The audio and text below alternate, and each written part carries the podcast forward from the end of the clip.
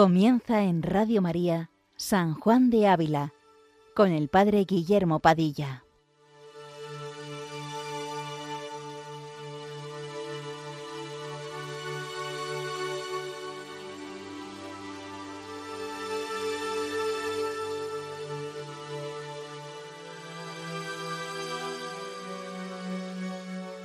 Buenos días a todos los oyentes de Radio María. Continuamos nuestro programa dedicado a San Juan de Ávila, doctor de la Iglesia Universal, desde esta basílica de Montilla que custodia sus restos. Si la semana pasada terminábamos con el capítulo cuarto, los que el maestro dedica al lenguaje del mundo, que se hace presente ante nosotros bajo la capa de honra, y como recordamos nos hacía ver lo engañoso que era y que por tanto no debíamos escucharlo, seguiremos a partir de este programa en adelante tratando del siguiente lenguaje que llena igualmente de confusión y tiniebla nuestra alma, que es el lenguaje de la carne.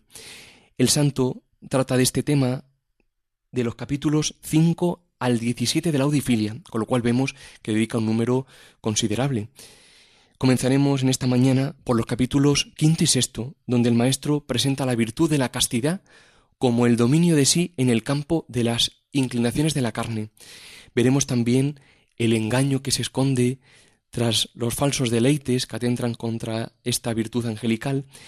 Haremos con el santo posteriormente un sencillo análisis de las causas de las tentaciones contra esta virtud y nos dará por último algunos remedios que puedan ser útiles para permanecer en la unión con Dios o como dirá el santo, para poder aposentar a Cristo en nuestra alma. Pues comienza así el capítulo quinto del Audifilia.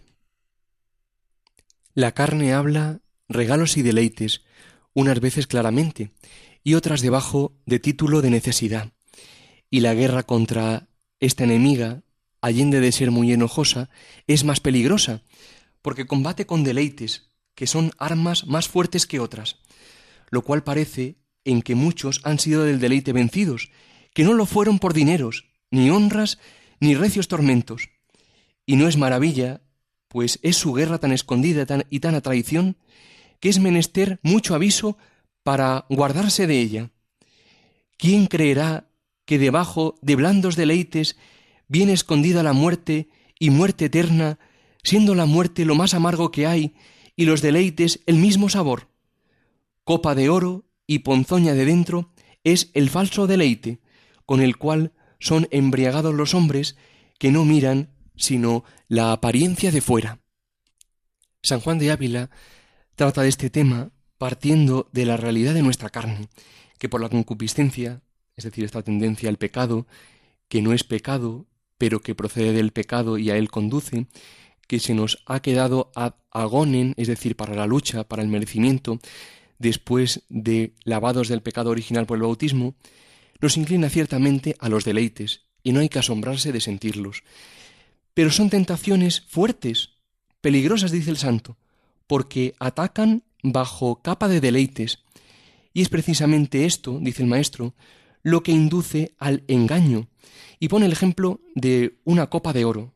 Cualquiera que la viera pensaría que trae un delicioso licor, pero sin embargo tiene ponzoña, es decir, veneno. Pues así ocurre con estas tentaciones.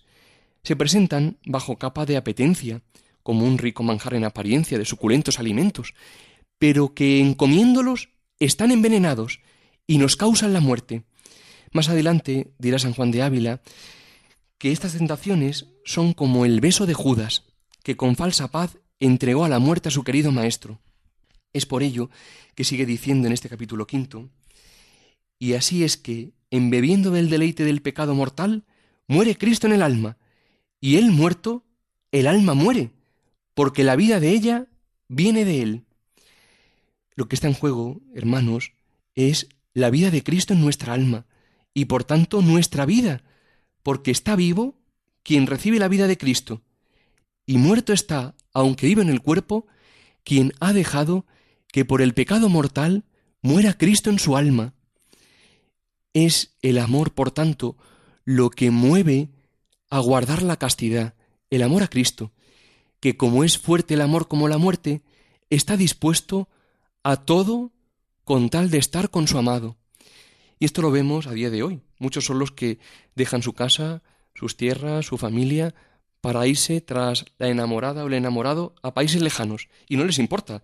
Se van tras ellos y en tierras lejanas se instalan y allí hacen sus vidas. ¿Y nosotros? ¿Qué estamos dispuestos a sacrificar por, como dice el Maestro, aposentar en Cristo nuestra alma? El motor, hermanos, es sin duda el amor. Pero mirar, miremos en positivo también esta virtud. Miremos su hermosura. Se dice que es virtud angelical, porque nos hace semejantes a los ángeles. También, por supuesto, en el matrimonio, que como afirma San Pablo, es símbolo de la unión entre Cristo y su Iglesia, estando los esposos llamados a amarse, a respetarse y a santificarse mutuamente, quedando así sus corazones indisolublemente unidos y por tanto siendo inviolable la fidelidad del uno al otro. Es también una virtud austera, que no se consigue sino disciplinando el cuerpo con sus sentidos, por medio de algo que por desgracia no está de moda, pero que forma parte intrínseca del amor, que es la mortificación. Es una virtud delicada, a la que ofenden las más ligeras faltas voluntarias, y por lo mismo, como afirma el maestro, difícil, porque no se puede guardar sino luchando con valor y constancia contra las distintas olas de pasiones que se despiertan en nuestra alma. Sigue diciendo San Juan de Ávila en este capítulo. Y por esta y otras causas que hay, dijo San Agustín que la pelea de la carne era continua y la victoria dificultosa, y quien quisiere salir vencedor, de muchas y muy fuertes armas le conviene ir armado, porque la preciosa joya de la castidad no se da a todos, mas a los que con muchos sudores de importunas oraciones y de santos trabajos la alcanzan de nuestro Señor. El Maestro quiere llevarnos nuevamente a la realidad. Lo primero en nuestro camino a la santidad, como el santo indica en otros escritos, es el conocimiento propio, es decir, conocer la realidad de lo que somos. Es por ello que es importante tener en cuenta que la pelea de la carne es continua. San Bernardo dirá, quiero que sepáis que nadie puede vivir sin tentación. Se va una, esperad otra con seguridad. ¿Qué digo con seguridad? Mejor diría con temor. Pedid veros libres de ella, mas no os prometo completo reposo y libertad perfecta en este cuerpo. Y por ello se requiere un combate continuo, es decir, una pelea continua, como dice el santo citando a San Agustín. Dios no quiere como tal la tentación, vamos, por supuesto, jamás se deben pedir tentaciones, pero Dios se sirve de ellas para alcanzar un bien mayor, pues como dice el mismo San Bernardo, nadie es legítimamente coronado sin haber combatido, y para combatir es forzoso tener enemigos. Por el contrario, cuanto más actos de resistencia, más coronas. Y la victoria, dice el maestro Ávila, es dificultosa, como antes apuntábamos, pues es necesaria la lucha y la constancia. Por ello conviene ir provisto de las armas más apropiadas para luchar con tal enemigo. Mirad, es como si uno va a la selva amazónica y lleva simplemente una pulserita antimosquitos, sin vacunas ni nada, pues al final te picarán todos los bichos y enfermarás. Es necesario ir con un repelente potente, bien cubierto y por supuesto vacunado. O como si uno va todo el día al sol del desierto y lleva solo un vasito de agua. Pues con eso no tienes ni para empezar. Al final sentirás sed y si no encuentras agua te morirás.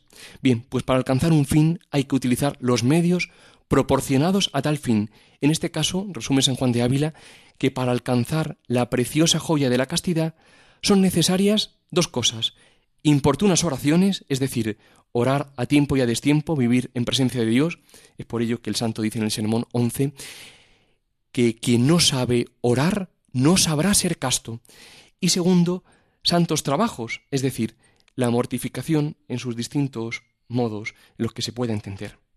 Continúa escribiendo el santo en este capítulo quinto que ya terminamos para pasar ahora después al sexto. Dice así, para estas cosas no se puede dar una regla general que cuadra a todos, pues unos se hallan bien con unos medios y otros no, y lo que daña a uno en su salud, a otro no. Y el tomar en estas cosas el medio que conviene está a cargo del que fuere guía prudente de la persona dentada, habiendo de parte de entre ambos humilde oración al Señor, para que dé en ellos su luz. Y pues San Pablo, vaso de escogimiento, no se fía de su carne, mas dice que la castiga y la hace servir, porque predicando él a otros que sean buenos, no sea él hallado malo, cayendo en algún pecado, ¿cómo pensaremos nosotros que seremos castos sin castigar nuestro cuerpo, pues tenemos menos virtud que él y mayores causas para temer? Muy mal se guarda la humildad entre honras, y templanza entre abundancia, y castidad entre regalos, y si sería digno de escarnio quien quisiese apagar el fuego que arde en su casa, y él mismo le echase leña muy seca, muy más digno de escarnio es quien por una parte desea la castidad, y por otra hinche de manjares y de regalos su carne, y se dé a la ociosidad, porque estas cosas no sólo no apagan el fuego encendido, mas bastan a encenderlo a quien muy apagado lo tuviere. Por un lado, hace el maestro aquí hincapié en que no existe una regla general para alcanzar esta virtud angelical, del mismo modo que cada enfermo requiere ser atendido de modo individualizado, mirando qué medicinas le son más propias según su condición o enfermedades concomitantes, del mismo modo es muy necesario para las almas que quieran alcanzar la virtud tratar con sencillez su problemática con el confesor director espiritual, pidiendo a ambos humilde oración para que el Señor dé luz. Esto es muy importante. Mirar, a algunos les será muy necesario mortificarse un poquito, aunque sea, que a veces le tenemos tanta alergia a la mortificación que con razón no se alcanza esta virtud ni otras. Y a otros, por el contrario, según su naturaleza y disposición o adelantamiento espiritual, les será necesario confiar en Dios y no alborotarse por los distintos vientos con los que son sacudidos. Pero dice el santo que, ciertamente, a todos es necesaria la mortificación, pues el mismo San Pablo quebrantaba su voluntad, que esto es mortificarse, ¿cómo podremos pensar nosotros que seremos castos sin ello? Es decir, si de hecho tenemos menos virtud que él y no estamos dispuestos ni siquiera a quebrantar un poquito nuestra voluntad. Mira, Juan Casiano patriarca de la vida monástica nacido a mediados del siglo IV, dirá que no puede uno refrenar estos apetitos de la carne si no es acostumbrándose a mortificar y quebrantar su voluntad en todas las cosas. Por ello no podemos pensar que alcanzaremos esta virtud si todo lo consentimos, si creemos que podemos verlo todo, que oírlo todo, en definitiva, que podemos con todo, es decir, que somos casi dioses. San Gregorio dirá que no conviene mirar lo que no es lícito desear, dice, porque os llevarán las cosas tras de sí. Si las miráis, arrebatarán vuestro corazón, y cuando menos lo penséis, os hallaréis preso y cautivo. Es esto a lo que se refiere el maestro, que no se puede echar leña seca al fuego pensando que no se va a encender más, sería algo completamente irracional, pues del mismo modo no se puede permitir uno todo y pensar encima que todo irá bien y será encima un santo. Si todo lo ve, si todo se lo permite, y si no se priva de nada, o no quebranta al menos en algo su voluntad, por amor a nuestro Señor. Y pasamos ahora al capítulo sexto de la Audifilia, donde San Juan de Ávila hace un sencillo análisis de las raíces de las tentaciones contra esta virtud y da el remedio apropiado, pues como decíamos antes, no basta un remedio general. Comienza así el maestro. Debemos mucho advertir que el, remedio que habemos dicho de afligir la carne suele ser provechoso cuando la tentación nace de la misma carne, como suele acaecer a los mozos y a los que tienen buena salud y regalada su carne, y entonces aprovecha poner el remedio en ella, pues está en ella la raíz de la enfermedad. Mas otras veces viene esta tentación de parte del demonio, y verse ha de ser así, en que más combate con pensamientos y feas imaginaciones del alma que con feos sentimientos del cuerpo, o si los hay, no es porque la tentación comience en ellos, mas comenzando por pensamientos, resulta en sentimiento en la carne, y tienen también otra señal, que es venir importunamente, y cuando el hombre menos querría, y menos ocasión hay para ello, y ni acatan reverencia a tiempos de oración, ni de misa, ni de lugares santos, en los cuales un hombre, por malo que sea, suele tener acatamiento y abstenerse de pensar estas cosas. Y algunas veces son tantos y tales estos pensamientos que el hombre nunca oyó, ni supo, ni imaginó tales cosas como se le ofrecen. y en la fuerza con que vienen y cosas que oye interiormente, siente el hombre que no nacen de él, sino que otro las dice y las hace. Pues cuando estas y otras señales semejables hubiere, tened por cierto que es persecución del demonio en la carne, y que no nace de ella, aunque se padece en ella, la cual guerra es más peligrosa que la pasada, por querernos muy mal quien la hace, y por ser enemigo tan infatigable para guerrear, velando y durmiendo, y en todo tiempo y lugar. Hace aquí San Juan de Ávila una distinción fundamental en cuanto a la raíz de estas tentaciones. Por un lado, las que tienen su origen en la concupiscencia de la carne, y por otro, las que tienen su raíz en el mismo demonio, según lo cual precisarán un remedio u otro. Generalmente, en las personas más jóvenes, que gozan de buena salud y que no se privan de poco o nada, que todo se lo permiten, es decir, que en poco o nada quebrantan su voluntad, la raíz está en la misma concupiscencia de la carne y por tanto el remedio está en ella, es decir, en la mortificación, como más adelante se dirá. Ante esto, el demonio simplemente se cruza de brazos, contemplándolo realizar la obra que él quisiera hacer. Dicen que un padre del desierto vio al diablo sentado tranquilamente sobre las puertas de la ciudad de Alejandría, mientras que las legiones infernales acometían impetuosamente a los santos en la soledad del desierto o de los monasterios. Pero en otros casos provienen directamente del demonio, y el maestro da unas señales muy luminosas para conocer esto. Primero, que vengan más pensamientos y feas imaginaciones que sentimientos. Y si hay sentimientos, no es porque la tentación comience en ellos, sino porque son consecuencia de los pensamientos. Segundo, que vengan importunamente y cuando menos la persona querría, no entendiendo ni de capilla, ni de oración, ni de lugar sagrado, ni de santa ocupación. Y tercero, que vengan cosas tan horribles que jamás el alma se imaginó.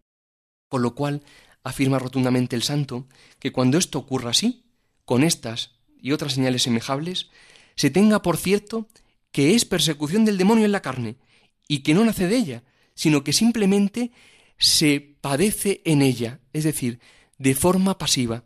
Mirar esto es como cuando se proyecta una imagen con un proyector sobre una pared blanca. Ciertamente la pared tiene los colores de esa película que se está proyectando, pero la pared queda blanca cuando se apaga el proyector, pues igual nos ocurre, ocurre en, en estos casos.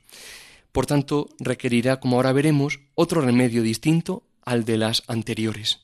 Bien, pues terminamos ya con el remedio que el santo propone en este capítulo sexto de la audifilia.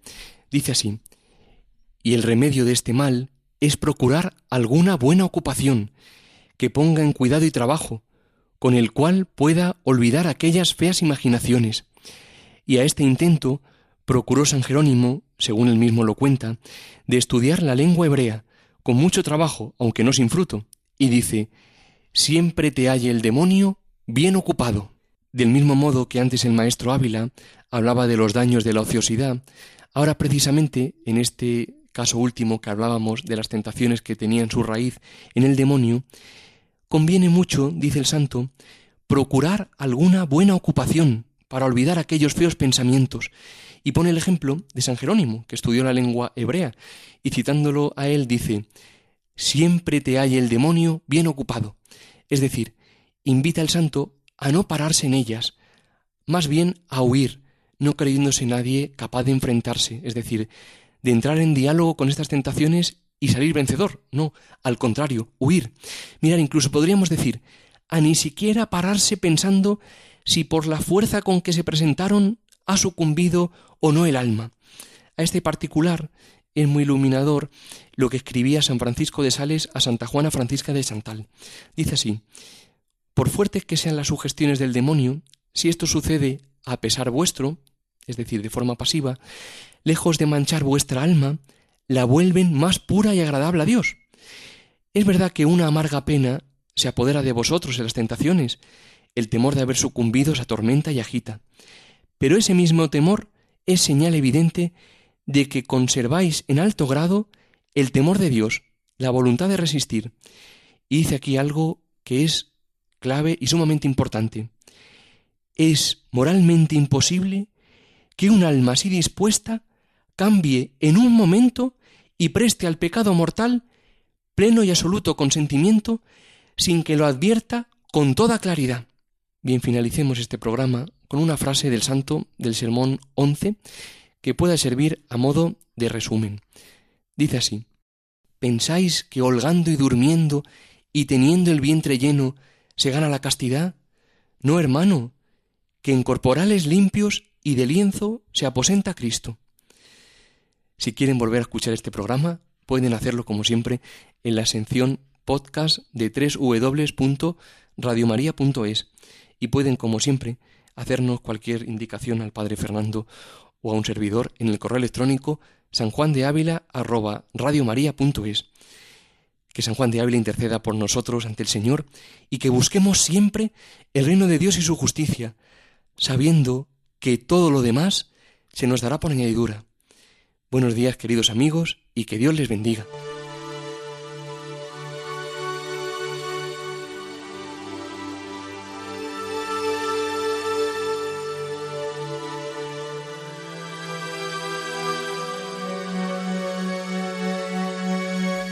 Les hemos ofrecido en Radio María San Juan de Ávila, dirigido por el Padre Guillermo Padilla.